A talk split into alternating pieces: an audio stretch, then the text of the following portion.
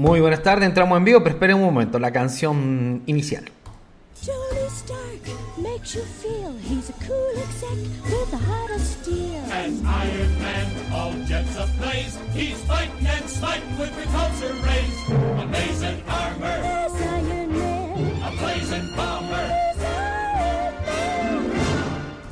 Muy buenas tardes, queridos amigos, bienvenidos a Cripto Finanzas, donde estamos analizando toda la actualidad internacional, geopolítica y también todo el tema de cripto, que es lo que más nos interesa, porque es lo que más nos puede dar, digamos que alguna, alguna defensa respecto de cómo avanza el sistema a pasos duros sobre el sistema de control, intentando establecer un nuevo modelo eh, geopolítico y financiero económico que nos puede traer tremendo malestar. Entonces es muy importante formarse, escuchar estas noticias, saber cómo puede uno actuar, prepararse y mucho más.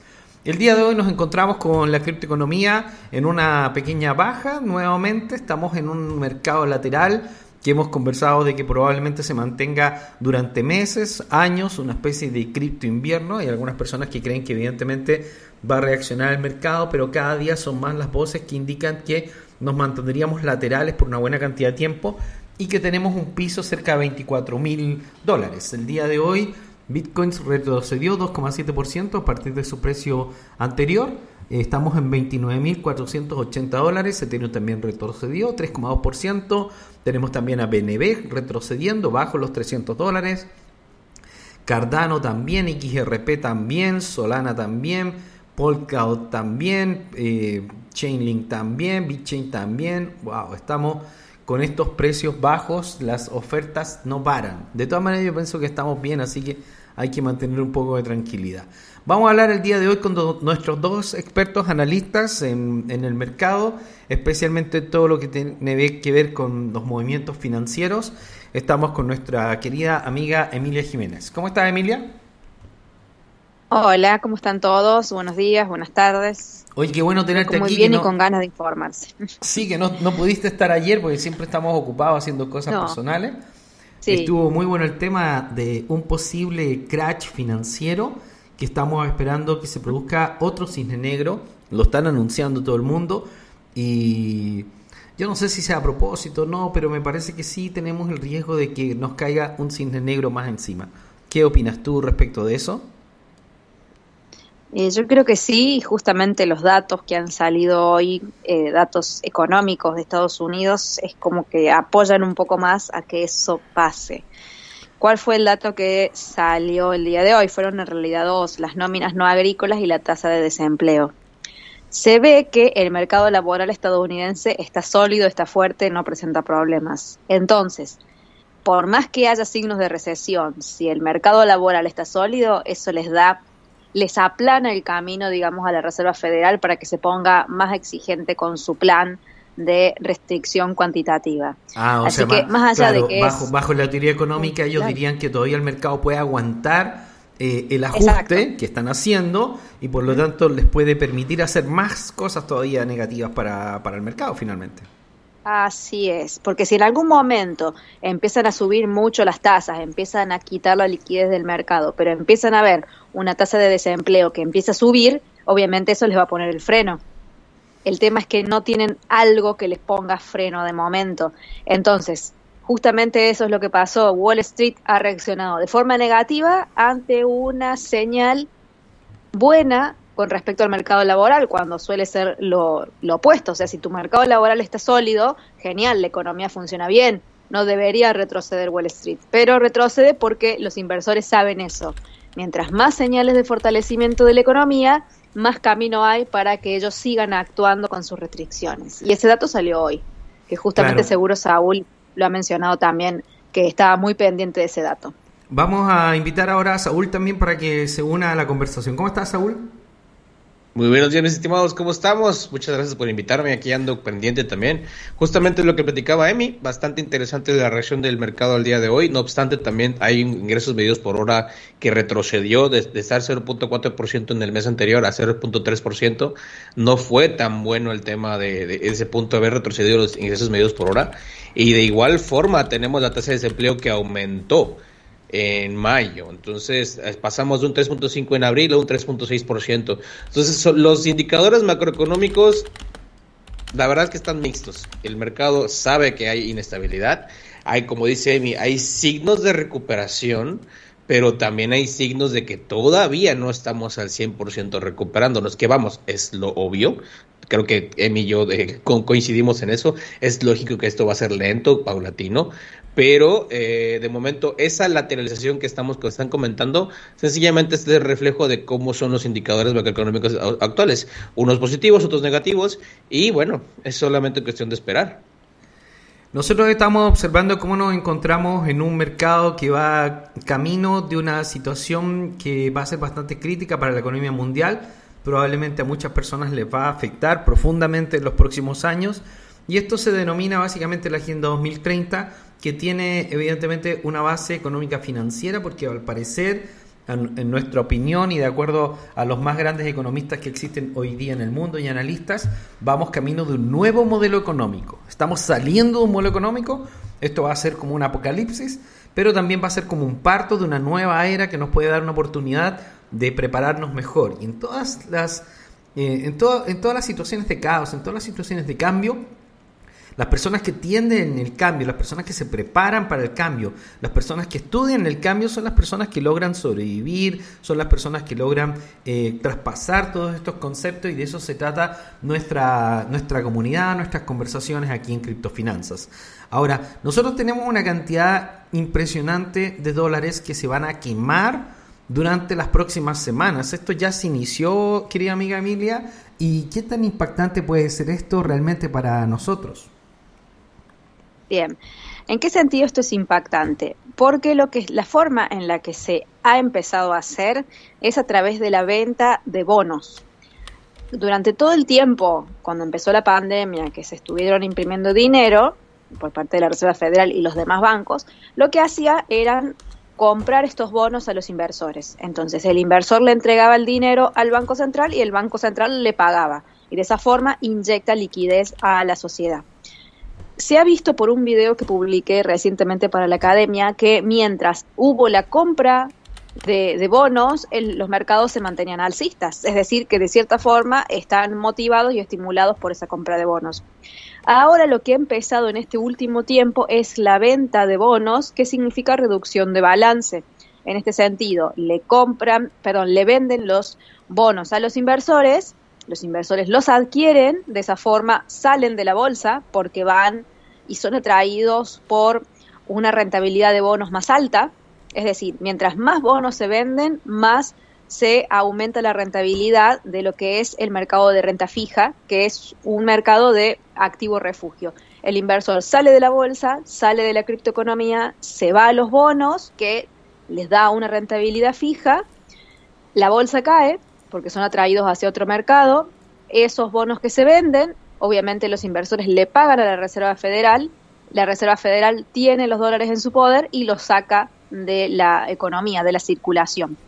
Entonces de esa forma se logra ese, ese efecto de sacar liquidez, llevar al inversor a la renta fija, aumentar también la rentabilidad de esa renta fija para hacerla más atractiva con respecto a los otros activos, subir las tasas de interés, fortalecer el dólar y debilitar los demás activos. Entonces todo es un plan eh, monetario eh, que el objetivo es mantener la moneda fuerte Hay un, hay un y objetivo. mantener la demanda de los bonos. Hay un objetivo público que es parte del discurso y la narrativa, y hay otro de fondo que es el que no sabemos exactamente porque vemos que la narrativa de, de, digamos, de las decisiones que se están tomando no va tan acorde con lo que está pasando en la realidad, ¿o no, Emilia, en tu opinión?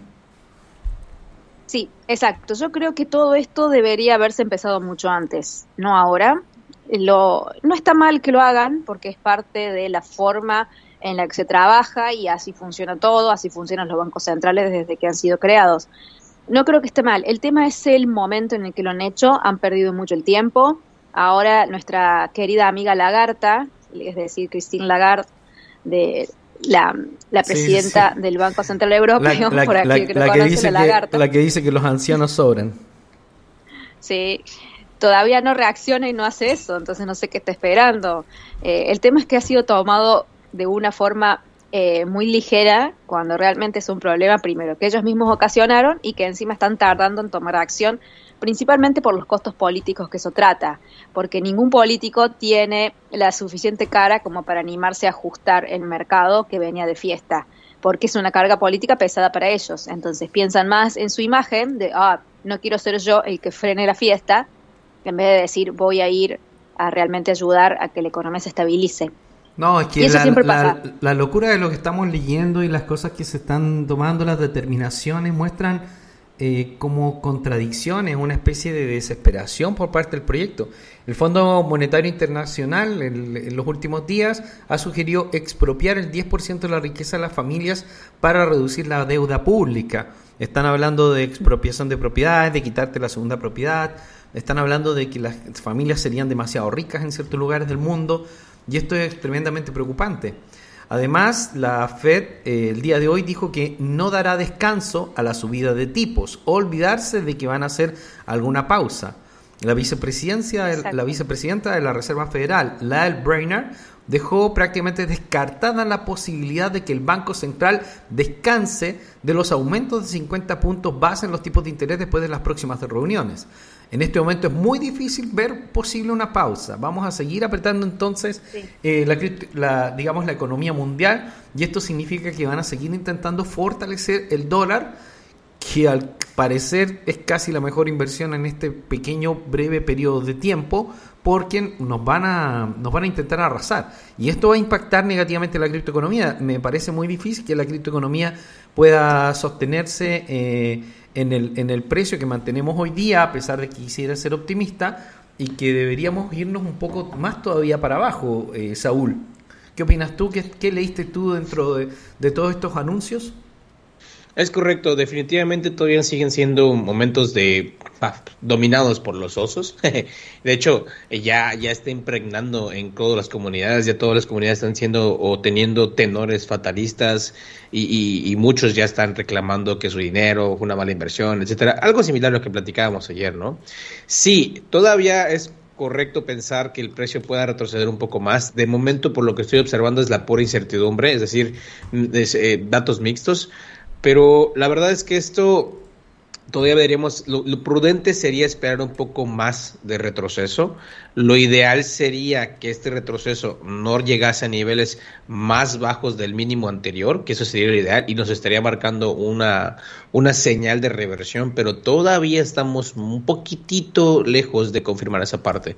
No hay intención de los compradores, los compradores están muy inseguros, pero los vendedores tampoco quieren meter su volumen hacia la, o sacar su capital, porque algo también están observando y creo que est- están siendo pre- precavidos, no quieren eh, tomar totalmente sus, pérdidas o sus ganancias en este momento, principalmente porque todavía existe una oportunidad. Ahora, nosotros estamos observando cómo gran cantidad de personas están anunciando esta caída, o sea, economistas, libros, literatos.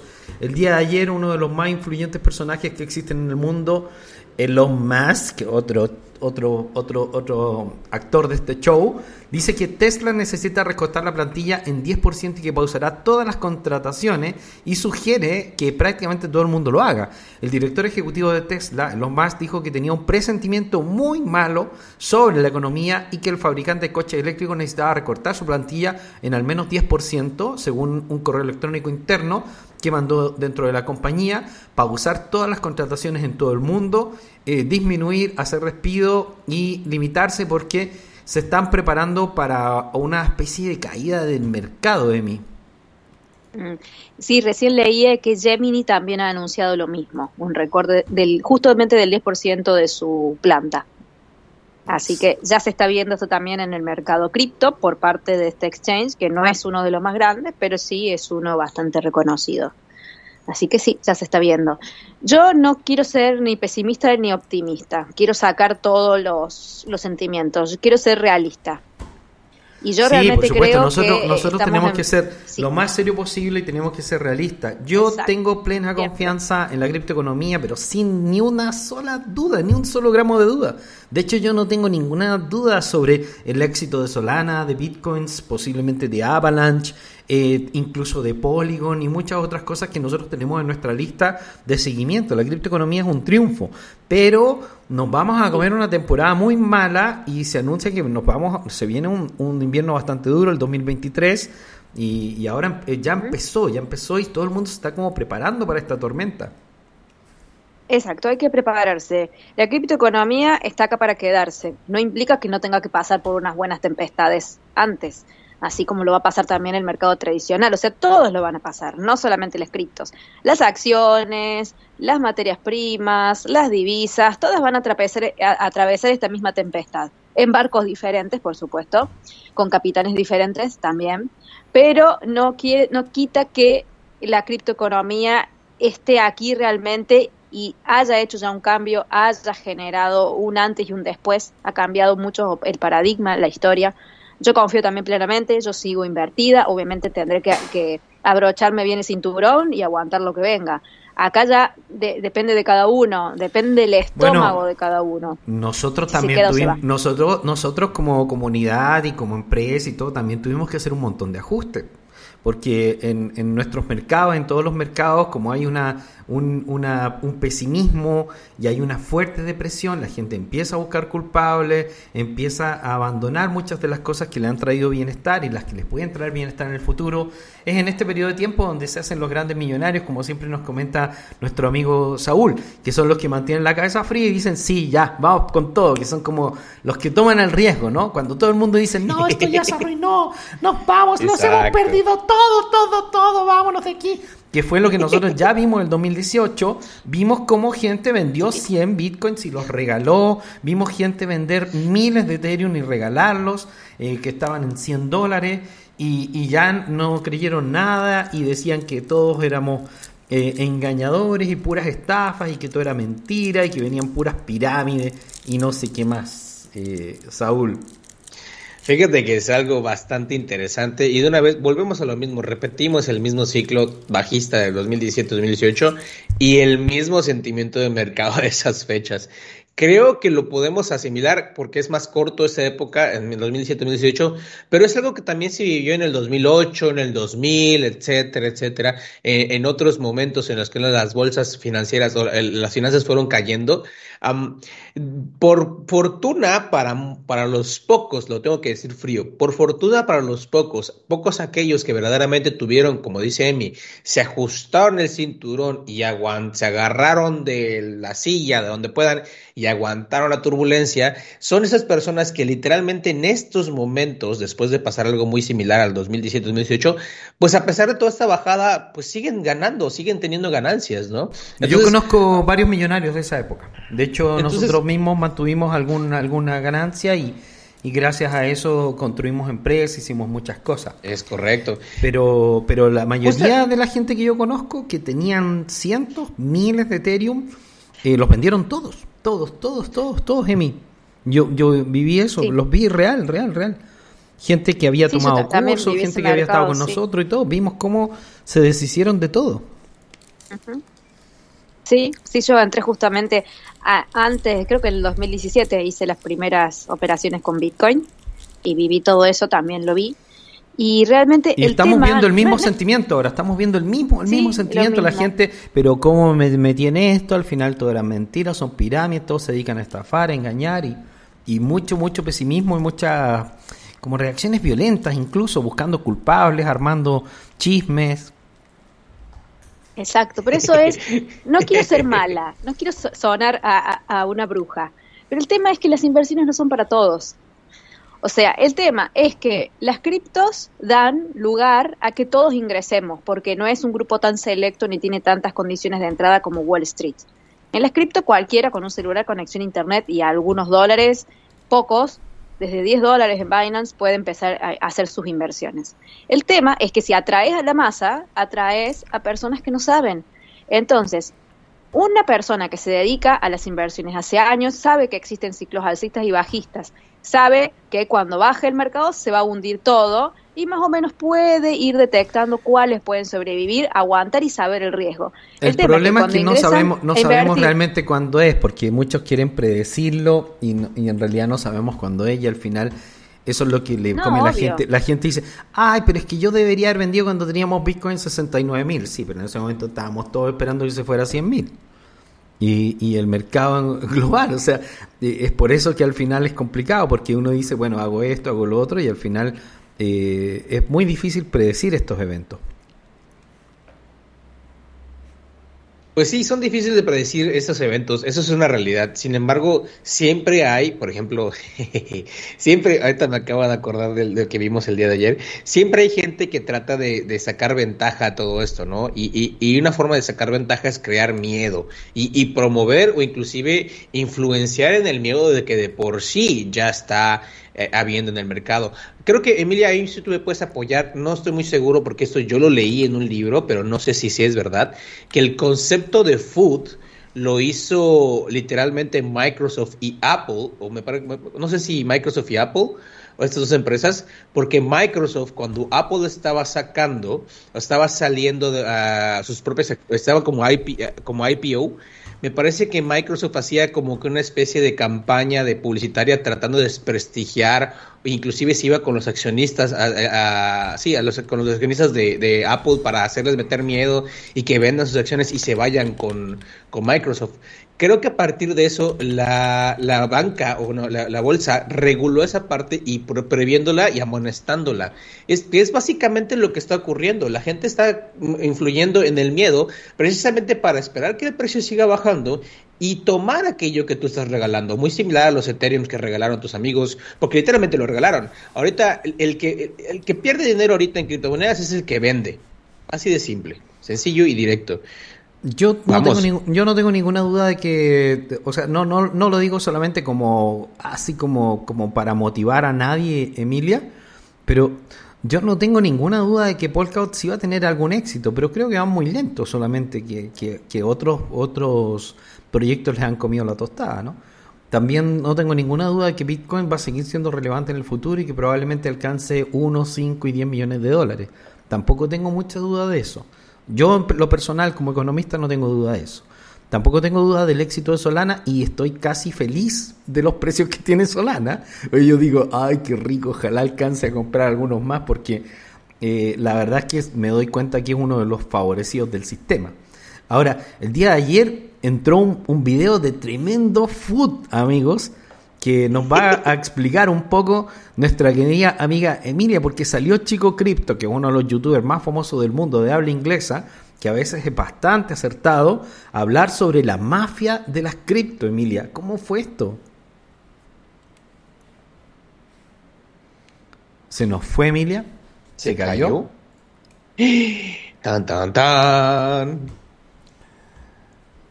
Bueno, el día de ayer Chico Cripto hizo un video tremendamente importante, ve si la puedes contactar mientras, mientras eh, yo comento un poco de qué se trata. Eh, donde nosotros estuvimos observando que él contaba de que había una especie de mafia de las cripto, que eran como las compañías que dominaban el mercado.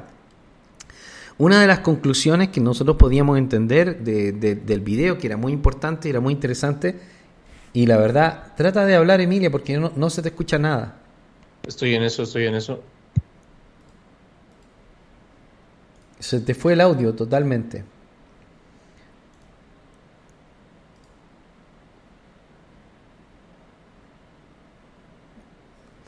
Una de las, eh, una, uno de los comentarios que hacían, ve tú con ella, con Emilia, mientras yo comento, era que el mercado, la sangre del mercado, era eh, los dólares Tether.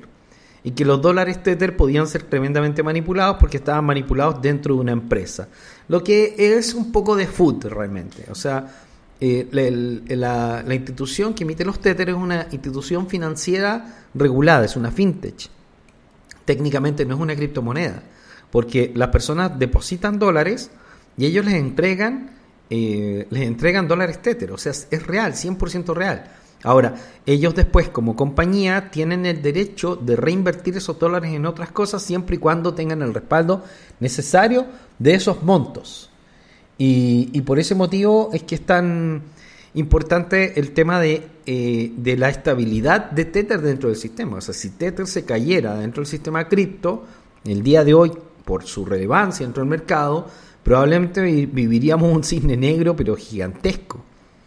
Ahora, estas instituciones están ligadas a un montón de personajes de dudosa reputación, como la mayoría de los, eh, digamos, empresarios, inversores en el mundo, eh, gente que tiene historias buenas e historias malas, porque cuando tú corres riesgo en el mercado, te pasan cosas buenas y te pasan cosas malas. Yo lo digo por experiencia personal, o sea, todas las personas que hacemos cosas, tú, tú puedes investigar la vida de cualquier emprendedor de- en cualquier lugar de la historia del planeta, incluyendo a los más famosos, Elon Musk o Henry Ford o Soichiro Honda, eh, Steven Spielberg, qué sé yo, el que sea, y vas a encontrar el mismo fenómeno. Eh, cuando uno crea cosas, uno corre riesgos y por lo tanto hay cosas que salen bien y hay cosas que salen mal. En el caso de, de los creadores de Tether y otros creadores, realmente ¿Ahí me pueden escuchar? ahora te podemos Sí, escuchar, se te ha ido el audio. Ah, bueno, no sé qué pasó, que toque. Bueno, eh, cuando quieras dame el pie y yo ingreso. Sí, Chico Cripto, estamos hablando de Chico Cripto, del video del día de ayer, que era el tema de hoy, que lo tenías que presentar tú y que yo te estaba como reemplazando un poco, pero vamos, dale. Ah, bueno, ahora sí. Bueno, lo que mo- mostró en el principio del video es cómo el USDT, la estable de Tether, es prácticamente la sangre de la criptoeconomía y en eso coincidimos todos. Si vemos los volúmenes, la cantidad de pares que se transan con el USDT es la gran mayoría y no nos cabe duda que en el caso de que le ocurra algo a Tether, le- eso se va, va a tener un efecto sísmico y, y podría llegar a, a caerse absolutamente todo.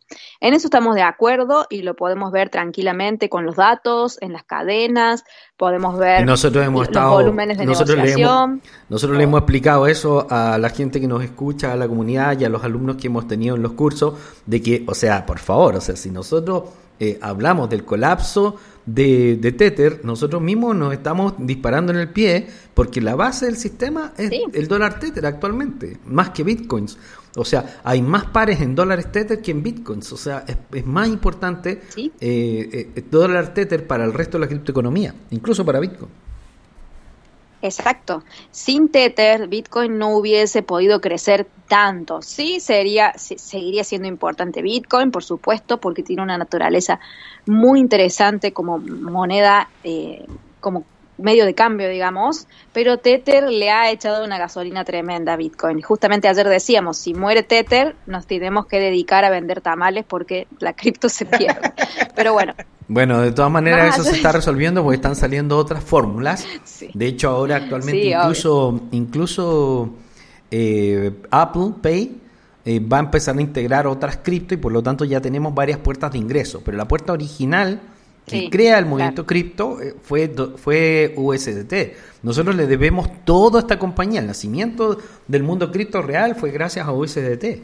Porque antes cuando los bitcoins se vendían en el mercado de manera solitaria, sin la existencia de USDT, no pasaba de un dólar.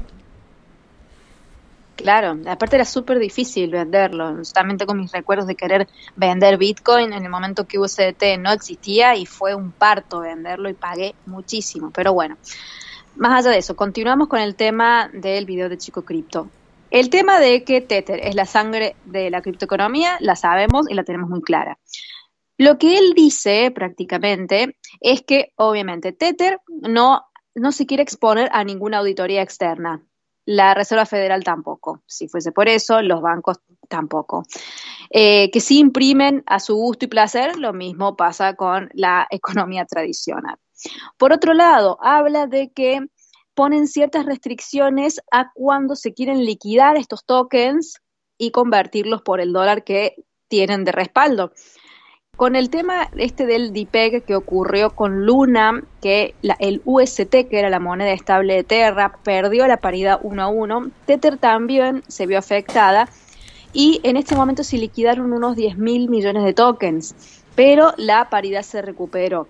Lo que dicen aquí es que las, hay una cierta mafia, un cierto grupo de personas que tienen obviamente mucho dinero y que lo llama el cártel de Tether y que dice que se aprovecharon de ese momento del DPEG porque liquidaron esa cantidad de tokens y pidieron el rescate por la misma cantidad, uno a uno, digamos, por eh, dólares físicos.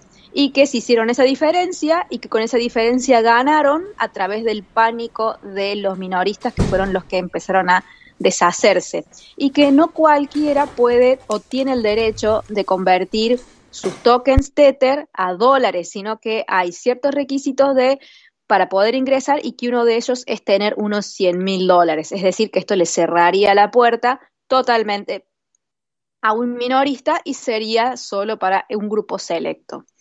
Lo cual no me extraña, puede ser así, sí o no, no, no lo sabemos. Pero en el caso de que sea, no sería nada extraño. Eh, la empresa que está atrás de Tether es una empresa centralizada y puede poner las reglas que quiera. Si le quiere cerrar las puertas a los minoristas, se las cierra. Si se las quiere abrir, el se libre las mercado. abre. O sea, el libre y sí, mercado, es obviamente, que tiene sus reglas.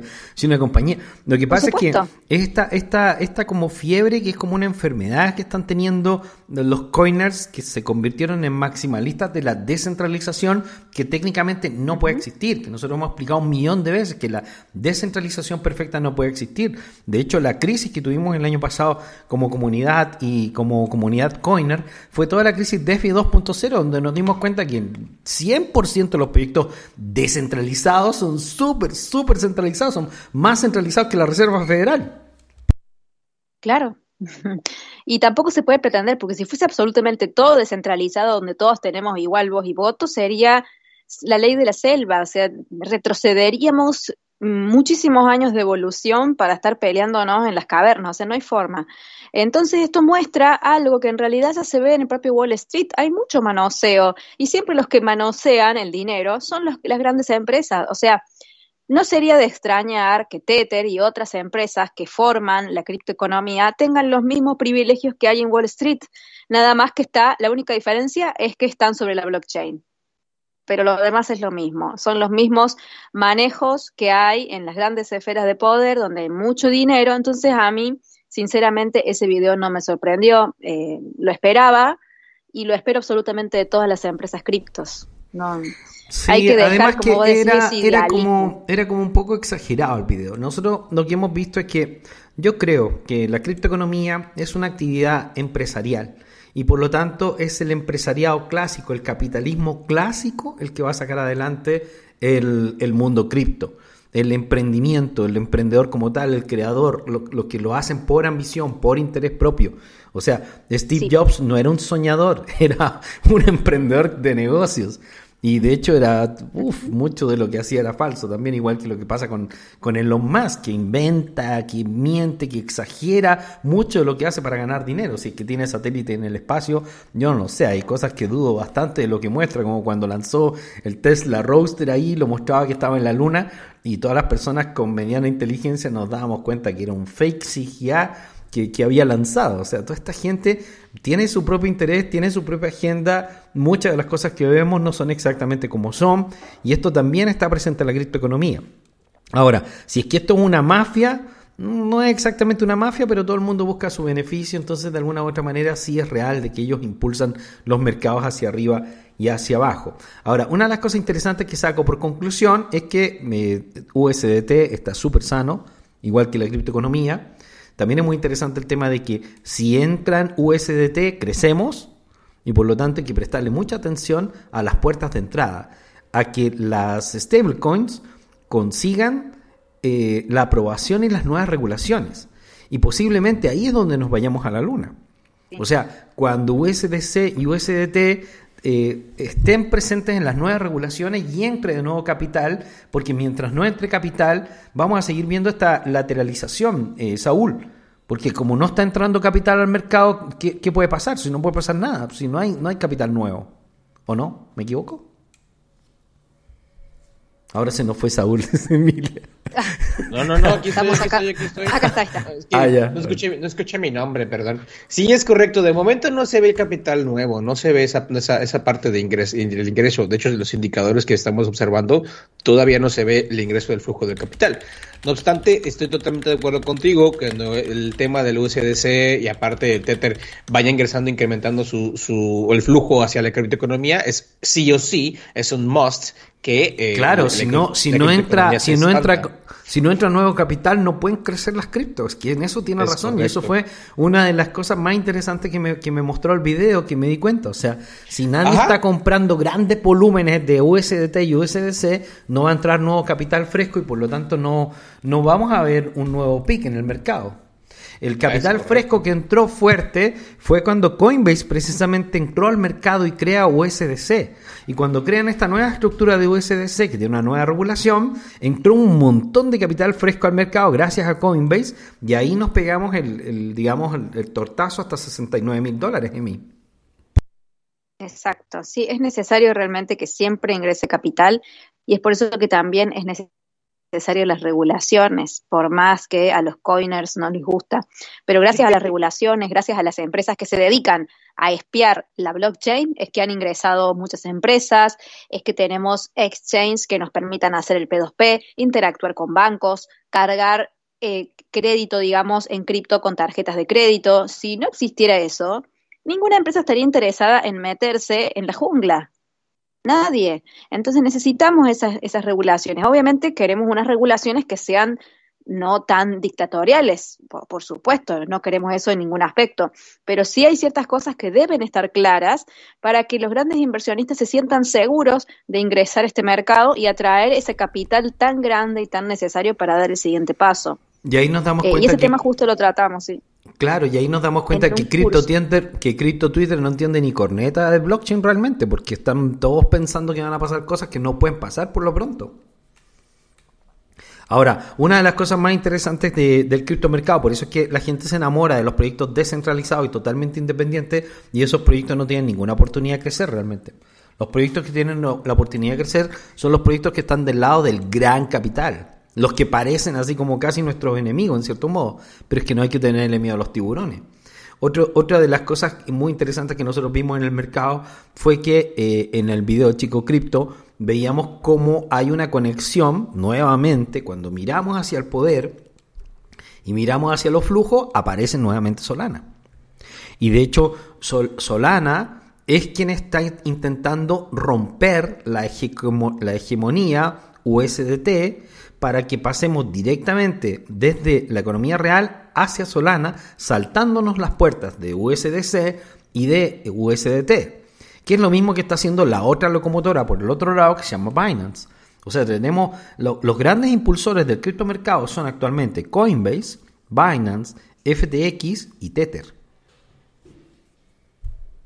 Sí.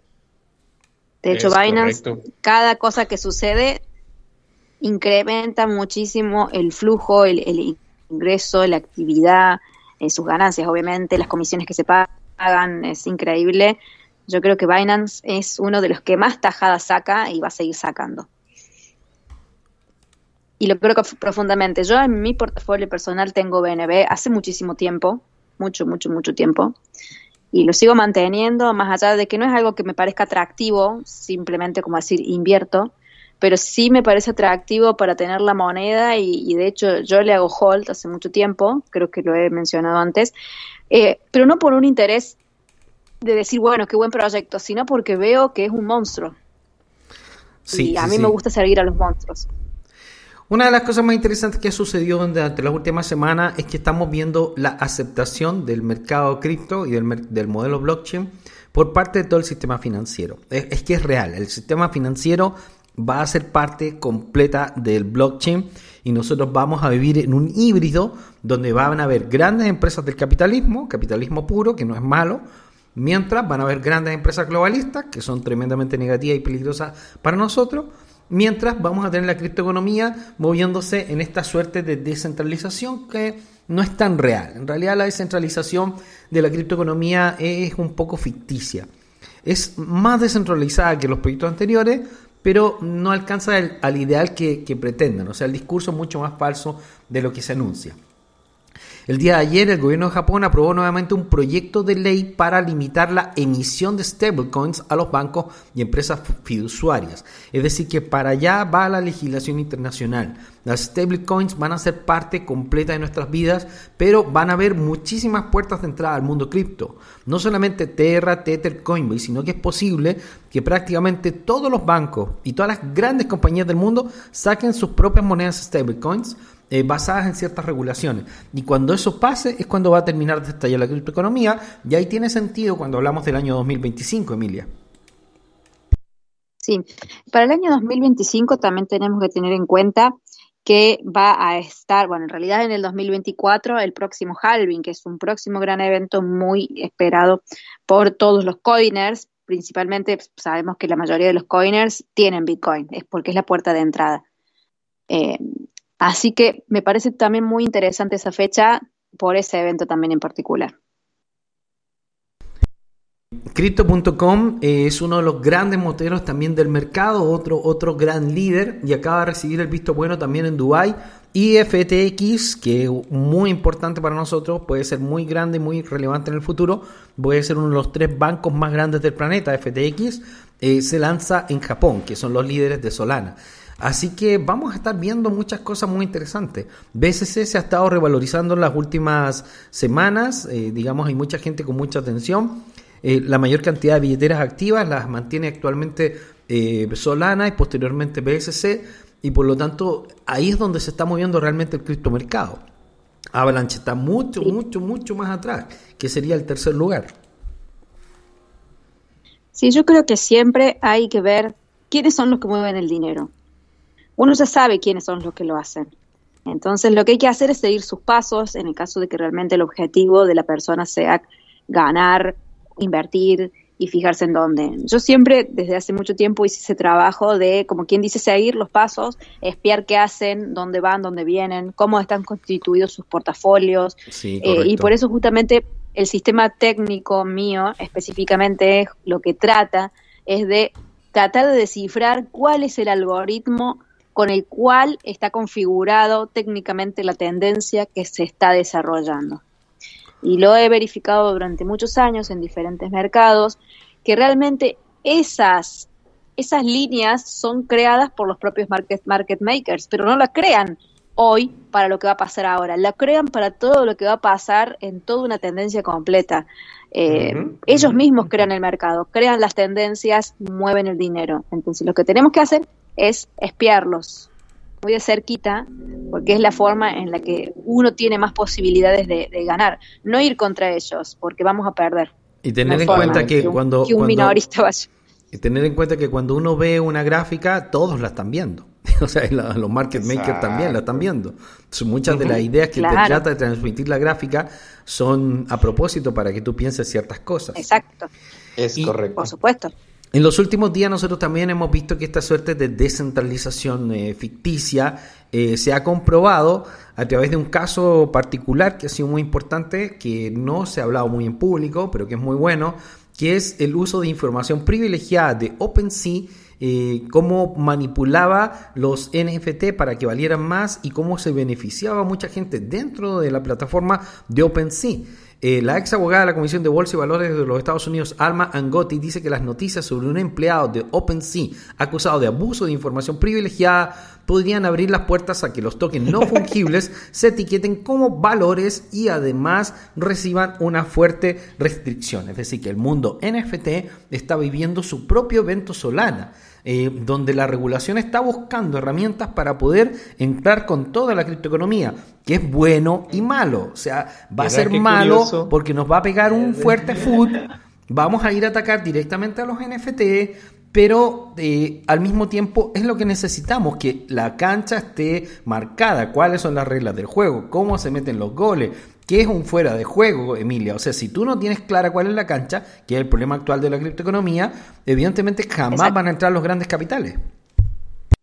Totalmente, es algo muy necesario.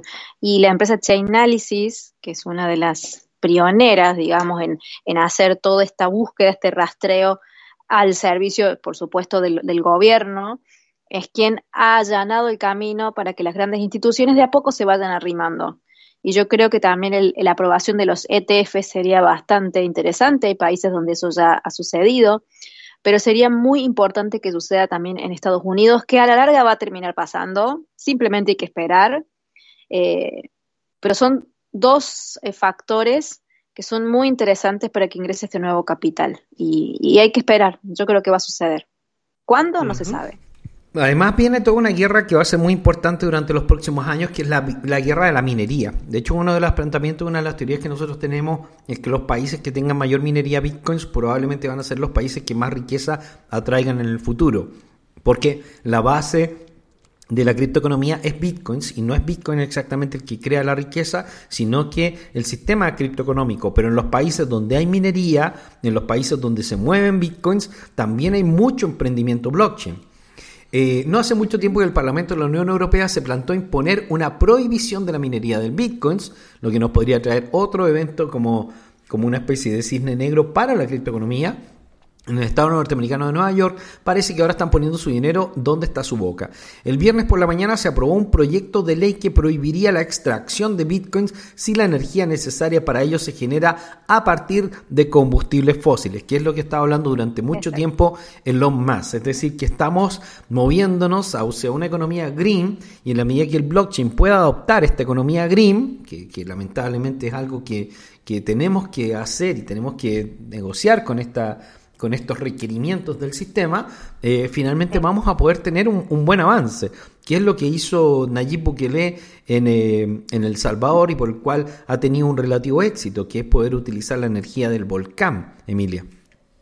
Sí, es más, eh, había al- algunos de las regulaciones o algunos de, de los voceros de, de las regulaciones que estaban pidiendo que Bitcoin pase a ser proof of stake en vez de proof of work, lo cual me parece una tontera, porque eh, justamente Bitcoin es lo que es, la cadena es segura como la es gracias al proof of work en parte, más allá de otras cosas más. Entonces, ese es el problema que tienen básicamente Bitcoin y Ethereum, que son las dos monedas más grandes de todo el mercado, y además ambas son a través de lo que es la minería o proof of work, como se le puede decir de forma técnica. Eh, Ethereum, por su parte, está tratando de dejar atrás este proceso para hacerlo a través del staking. Obviamente sabemos las demoras, pero es el objetivo cambiar. Bitcoin no lo va a hacer, obviamente porque la comunidad no lo permitiría, pero lo bueno es cambiar las fuentes de energía, como bien hizo Nayib Bukele a través de una energía que proviene de una fuente natural como la volcánica. Podría ser a través de la marítima, la, aérea. Habría que ir cambiando eso, porque obviamente hay un centro de inversores que, liderado por uno de los bancos más grandes del mundo, creo que es el, el Banco Mundial, si no recuerdo, si mal no recuerdo, que han conformado un grupo selecto de inversores que han generado lo que se llama los criterios ESG, que uno de esos criterios es que la empresa en cuestión sea amigable con el medio ambiente, si no, no se le da financiación. Y justamente fue eso lo que llevó a Elon Musk a arrepentirse de recibir Bitcoin como una fuente para, como una moneda para pagar su, sus autos, sus Tesla, porque no es que él no lo sabía, sino que lo amenazaron. Ya sabemos que esa empresa no da ganancias, entonces él vive de las dádivas. Y si él empezaba a recibir una moneda que para estos inversores no cumple con los criterios, entonces no le daban más dinero. Entonces él tuvo que retractarse diciendo que no sabía. Cuando una persona como él sabemos que cada cosa que hace la sabe y la sabe muy bien. Y que son parte de un plan, además, pues son parte de un plan, son parte de un grupo, porque muchos de ellos se muestran como elementos aislados del mercado y al final son todos como pequeñas mafias. Claro, son los reguladores básicamente de quién sobrevive y quién no, a quién financian, a quién rescatan y a quién no, pero tenés que cumplir los criterios que yo te pongo. El tema es que a Bitcoin lo tienen en jaque por ahí. Se necesita realmente eh, usar otra fuente de, de, energía que no sea nociva con el medio ambiente para que también de cierta forma Bitcoin sea más ace aceptado y no sea tan señalado justamente por esto. Y yo creo que hacia allá vamos. Así ya es, eh, estamos en la era de la turbulencia que para las cuales hay que prepararse, hay que apretarse el cinturón y hay que tener preparación en muchos sistemas No solamente en el sistema financiero, sino que también en el sistema alimenticio y otras cosas, porque las cosas se vienen difíciles. Incluso Jamie Dimon, eh, del consejero delegado JP Morgan y Chase, advirtió el miércoles, que uno de los personajes más importantes que existen a nivel mundial, de que viene un huracán económico. Así lo dijo. El huracán está ahí afuera, viniendo hacia nosotros, la tormenta, the storm, como decía Donald Trump. Solo que no sabemos si es uno menor o es la super tormenta Sandy definitiva de todos los tiempos. Pero será mejor que se preparen. El jefe de JP Morgan dijo en mayo que había nubes de tormenta. Sin embargo, ahora ha ampliado su pronóstico. Dije que había nubes de tormenta. Son grandes nubes de tormenta. Son, eh, bueno, un huracán. JP Morgan se está preparando y vamos a ser muy conservadores con nuestro balance. O sea, wow. JP Morgan está diciendo que se viene un huracán, Elon Musk se está preparando, se están recortando costos, eh, se está preparando todo el mundo, vienen mayores tasas de interés, se está hablando de una hambruna a nivel mundial. La verdad es que la cosa no pinta, pero nada, nada bien, eh, Saúl. No. Es correcto, las cosas no pintan nada bien y precisamente ahorita con esta situación que estamos pasando y siguen habiendo más y más influencers o llamados youtubers tratando de mandar información que no es que queramos desprestigiar, o la intención de todos esos comentarios es desprestigiar a nadie, ni decir que, por ejemplo, el caso del chico cripto está dando datos incorrectos, no, lo que estamos tratando es ser puntuales y ser lo más específicos posibles, fríos en todo momento, de dar las cosas con claridad. Por ejemplo, te acabo de pasar un este, un video al grupo, amigos, sobre un fulanito, que saludos por allá si nos ves y si nos escuchas, que está diciendo que es un error comprar Solana, Avax y Rose y mantener, porque comparándolo con los activos que estuvieron en el top 10 en la caída, en la primera caída de criptomonedas, compara sus máximos históricos y el comportamiento que han tenido desde ese punto hasta la fecha, entonces comparando esa información técnicamente hablando y por probabilidad, los mismos top 10 que están en este momento en el Coin Market Cap no van a recuperar su máximo más alto histórico. Eh, o sea, ese es, ese es, su argumento para todo su video. Oye, Lo querido, de ver. Sí, sí, sí, ya lo veo. Queridos amigos, eh, no sé quién de los dos me puede explicar en un análisis mirando, eh, no sé quién de ustedes puede mirar el Nasdaq y quién puede mirar el Bitcoins y comentarnos un poco a nivel técnico qué es lo que podríamos esperar en el corto y mediano plazo. Porque estamos ahí como, como con ganas de seguir bajando. Sí, a ver, acá estoy cargando en mi celular para ver a qué precio está particularmente el Nasdaq. Eh, sí, yo, yo, me estoy yendo a TradeView también para, para apoyar. Sí, actualmente el Nasdaq ha hecho, eh, bueno, una caída el día de hoy, no es tan, no es tan fuerte y está en los 12.600.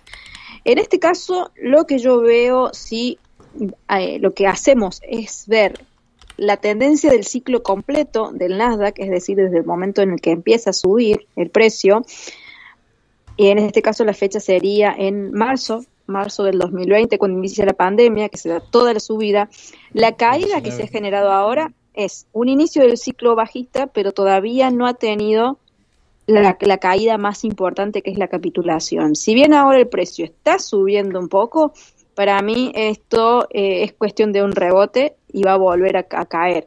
¿Por, ¿Por qué digo esto? No por los gráficos, por los fundamentos, básicamente. Por eso sí. es que yo lo veo así. Estamos pegados en el piso, estamos pegados en el piso todavía. Ese, ese, es como el suelo. El, el punto es si es que podemos pasar del suelo, Saúl. Es correcto. El punto ahorita por preguntarnos es hasta qué tanto podríamos retroceder hacia el suelo y si podríamos hacer otro suelo más abajo. Porque ¿qué, viene, Entonces, ¿qué noticias vienen estos días? Porque estamos a viernes y estamos cerrando con un sentimiento bajista nuevamente de la semana. Es correcto. Bueno, en general, en los mercados financieros regulares terminamos en un sentimiento neutral. Todos los últimos tres días, así los últimos cuatro días, he estado tratando de subir el precio. El día de ayer tuvo una subida bastante importante que se comió las pérdidas de dos días anteriores, pero el día de hoy tenemos ese sentimiento neutral que está eliminando las ganancias de ayer. No obstante, como dice mí, la formación que tiene técnicamente hablando sigue siendo bajista. Esta recuperación puede ser por algunos datos económicos. La siguiente semana no estoy seguro qué viene, habría que analizarlo bien con calma para ver qué, otros datos macroeconómicos vienen.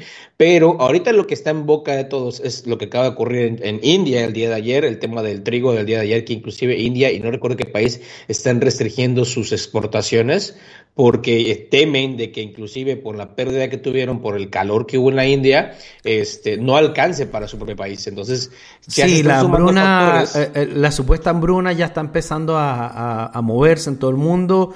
México está aumentando sus importaciones para poder defenderse. Como yo vivo en México, tengamos información de México. La situación se ve muy crítica para Europa, diría yo, más Es que para correcto. cualquier otro continente del mundo. Y todo está, o sea, ese miedo se está reflejando, se, está reflejando en los activos y el Nasdaq es uno de ellos. Eh, vamos, existe lo del tema de, de Tesla, de Tesla, de, este- de estos compañeros que están despidiendo gente. Vamos, la verdad es que la, la formación es, en sí es bajista. Esta recuperación, como dice Emi, es un rebote, más que nada es un rebote, pero todavía pinta. El rebote de gato muerto. Técnicamente hablando, sí, Sí. es correcto. No, Sí, sí, exactamente, sí. Yo par- particularmente no De sé hecho, qué opines en mi, en mi- esta- pero yo opino. Ah, perdón. Esta pequeña subida que vimos de, de bitcoins fue básicamente por los ETF de Canadá, que no Ujú. fue realmente el, el gran mercado que estamos esperando que compre bitcoins. Porque como, estamos viendo, se está dando vuelta el mismo capital y son pequeños capitales que están entrando. Por ahora no, no está entrando gran capital y no va a entrar gran capital hasta que no haya una verdadera regulación. Por lo tanto, sí vamos a estar en un mercado lateral. Ahora, tampoco se está yendo el capital, ya se fue un, un pequeño capital y va a seguir dando vuelta la misma cantidad de capital. ¿O me equivoco? Esa es mi teoría actualmente. Yo creo que sí, que de momento hasta que, primero, no se calmen las aguas y hasta que no se establezcan mar- marcos regulatorios que traigan más tranquilidad a los inversores, va a ser muy difícil que haya capital nuevo. Es más, el que está eh, se está yendo, evidentemente. Y, y sí- Eh, perdón. ¿Qué es lo que me querías decir, Saúl? No, no, eh, al contrario, eh, lo que quería compartirte es que, y si te das cuenta, esto que justamente acabas de platicar es exactamente lo mismo que en el pas que pasó en el 2017-2018. El primer impulso fue, fue, fue hecho por nosotros, por el retail, las inversiones retail. Pero después, cuando retrocedió el precio y se lateralizó por casi un año, si no es que menos o más, eh, aproximadamente, lo que se hablaba era esto, que necesitábamos que las instituciones agregasen su capital nuevo para que el precio subiese. Y volvemos al mismo punto ahora. eh, nos encontramos en un momento de incertidumbre y estamos esperando a que el marco regulatorio le permita a las instituciones más, bueno, le dé más a las instituciones más confianza para volver a ingresar nuevo capital. Si te fijas, hay un paralelismo ahí. Es muy interesante lo que estás platicando porque literalmente estamos repitiendo los mismos, eh, el mismo panorama macro que vivimos en el 2017-2018, únicamente que en ese entonces lo vivimos cercanos en la zona de las 10 y 3 mil dólares y ahorita lo estamos viendo en un, en un panorama cercano entre los 30 y los 20 mil dólares, lo cual se me hace muy interesante. No sé qué opines de eso, amiga. Yo creo que sí, porque el, el mercado es cíclico y los sentimientos que se van generando lo que va provocando las caídas o las subidas son siempre los mismos. Y la forma en la que se solucionan estas crisis también son siempre las mismas. Es todo repetitivo, es todo cíclico. Y de momento sí hay posibilidades de rebote, incluso hay posibilidades de que Wall Street suba incluso aún más de lo que ha subido pero todavía están condicionados dentro del marco técnico de lo que es una tendencia bajista. Y mientras no tengamos noticias que nos indiquen o, e- o eventos que evidencien que alguno de los factores que generan incertidumbre se vaya, desaparezca o retroceda un poco, es muy difícil que el mercado nos dé esta vía libre para que eh, muchos inversores que se han ido recuperen esa confianza. Eso es lo difícil. Dependemos mucho del fundamento hoy en día. Es correcto. Bueno, queridos amigos, para todos los que están esperando, estamos con un seminario muy bueno y positivo respecto del tema de cómo ganar dinero a través del modelo de eh, Move to Earn y X to Earn, que técnicamente no son exactamente pirámides Ponzi, porque mucha gente quiso un Ponzi porque se gana dinero de lo que se gana, pero bueno, técnicamente se gana dinero de que la economía se mantenga estable. Entonces tienen una estructura para mantener estable esta economía y están trabajando por ella y estamos aprendiendo a entenderlo cómo estos nuevos modelos pueden traernos algún bienestar. Así que los invito al seminario de Move to Earth y de X donde se está compartiendo súper buena información. El día de ayer comenzó con todo lo que es Step M que tuvo un update el día de hoy muy bueno y que esperamos que le dé un poco más de vida al juego. No esperamos que dure para siempre, porque evidentemente no puede durar exactamente para siempre, pero esperamos que gane algún nivel de estabilidad y dure al menos un par de años, como ha durado, por ejemplo, Axie Infinity, que duró bastante tiempo, ¿vale? Así que, bueno, hemos hecho el análisis y estamos viendo que ah, hay que manejar muchos resguardos en el mercado es posible que la hambruna impacte casi todas nuestras economías y por lo tanto tú que estás escuchando trata de armar una bodega porque no van a desaparecer los alimentos, pero van a ser muy caros. Por ejemplo, el día de hoy en Chile me estaban contando que el precio del pan estaba en 2.500 pesos, que son alrededor de 4 dólares, alrededor de 3,4 dólares. Eh, esto es muy, muy extremadamente caro eh, para una persona en Latinoamérica. O sea, imagínate, que, imagínate que el kilo de tortilla valiera 80 pesos, eh, Saúl. No, está. Y, y, ahorita con 20, 22 pesos el kilo de tortillas, a muchos se les hace caro. Y, y créeme que es difícil para alguien que está ganando el mínimo ahorita, el mínimo salario en México, le cuesta comprar un kilo de tortilla diario. Y el, y el transporte también se te hace caro y, todo se te hace caro. Entonces, no es que la economía vaya a colapsar y todos vayamos a quedar en la ruina y todo, pero eh, eh, eh, va a ser impulsado el mercado para que solamente ciertas personas puedan consumir. Y, es como en el comunismo, o sea, el marxismo es una forma de distribución de los recursos, pero nosotros estamos en una suerte de marxismo, pero a través de la pobreza y de la riqueza. O sea, hay una clase privilegiada que puede pagar todo y hay otra clase no privilegiada que le cuesta incluso lo más básico que necesita para vivir, Emilia. Exacto son modelos nefastos. No hay otra forma de describirlo. Sí, total.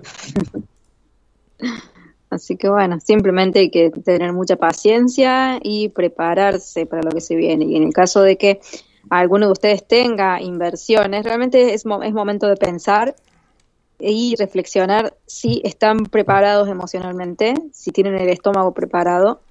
Eh, y siempre mantenerse informado para saber cuáles son las mejores posibilidades, estudiar, analizar todo en profundidad también es, la clave, pero saber que hay momentos en los que el cinturón va a apretar y hay que ver quiénes están dispuestos a, soportarlo y quiénes no, y esa decisión es muy personal, depende del capital que tenga cada uno, de la personalidad, del, del el riesgo que esté dispuesto a asumir o que no esté dispuesto a asumir. Así que es momento de reflexión para que cada uno vaya tomando las decisiones con respecto a sus preferencias.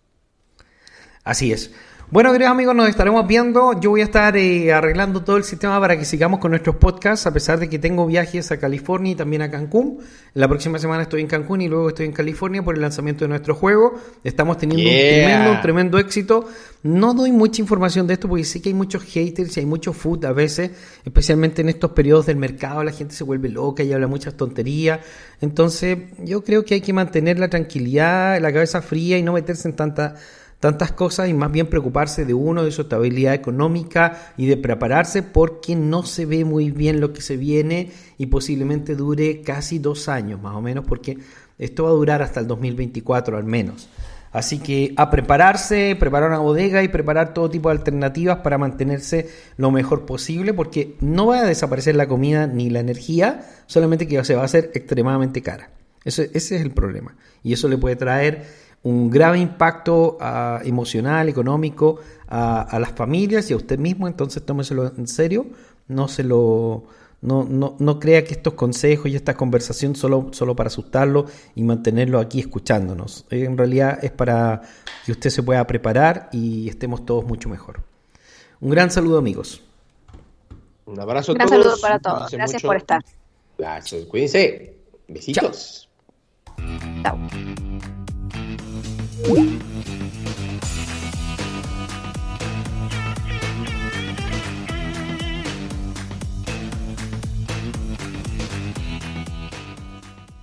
Stark makes you feel he's a cool exec with a heart of steel. As Iron Man, all jets ablaze, he's fighting and sniping with repulsor rays.